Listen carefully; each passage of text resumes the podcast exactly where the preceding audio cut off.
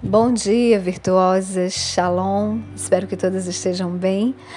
Vamos seguindo na leitura do livro de Provérbios. Hoje, no capítulo 11, eu gostaria de destacar o versículo 5.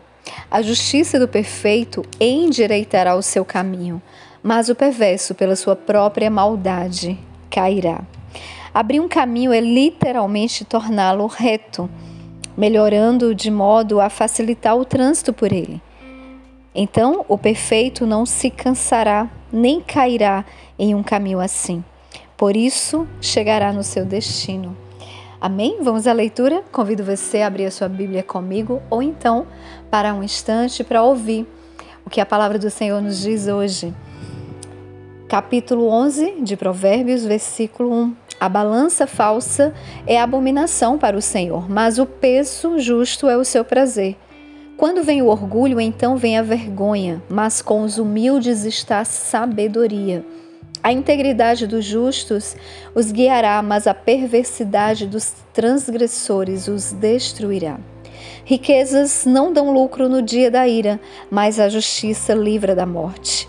A justiça do perfeito endireitará o seu caminho, mas o perverso, pela sua própria maldade, cairá.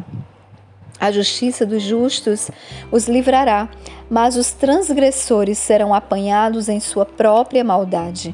Quando um homem perverso morrer, perecerá a sua expectativa, e a esperança dos homens injustos perece. O justo é libertado do problema, e o ímpio vem em seu lugar. O hipócrita com sua boca destrói o seu vizinho, mas por meio do conhecimento os justos serão libertados. Quando tudo vai bem com o justo, a cidade se regozija, e quando o perverso perece, há gritos. Pela bênção dos justos a cidade é exaltada, mas pela boca dos perversos é derrubada. Aquele que é vazio de sabedoria despreza seu vizinho, mas um homem de entendimento mantém sua paz. O mexeriqueiro revela os segredos, mas aquele de espírito fiel oculta o problema. Onde não há conselho, o povo cai, mas na multidão de conselhos há segurança. Aquele que é fiador de um estranho deve ser esperto para isso, e aquele que odeia a fiança estará seguro. Uma mulher graciosa retém a honra, e os homens fortes retêm riquezas. O homem misericordioso faz o bem para a própria alma, mas aquele que é cruel perturba sua própria carne. O perverso trabalha em uma obra enganosa, mas para o que semeia justiça haverá recompensa certa. Como a justiça tende à vida, assim o que segue o mal persegue a sua própria morte. Abominação ao Senhor são aqueles que são perversos de coração, mas os justos em seu caminho são seu deleite. Ainda que junte as mãos, o perverso não ficará impune, mas a semente do justo será entregue. Como uma joia de ouro no focinho de uma porca, assim é a mulher formosa que não tem discrição. O desejo dos justos é somente o bem, mas a expectativa dos perversos é a ira. Ao que distribui, mais se lhe acrescenta, e ao que retém mais do que é justo, é para a sua pobreza.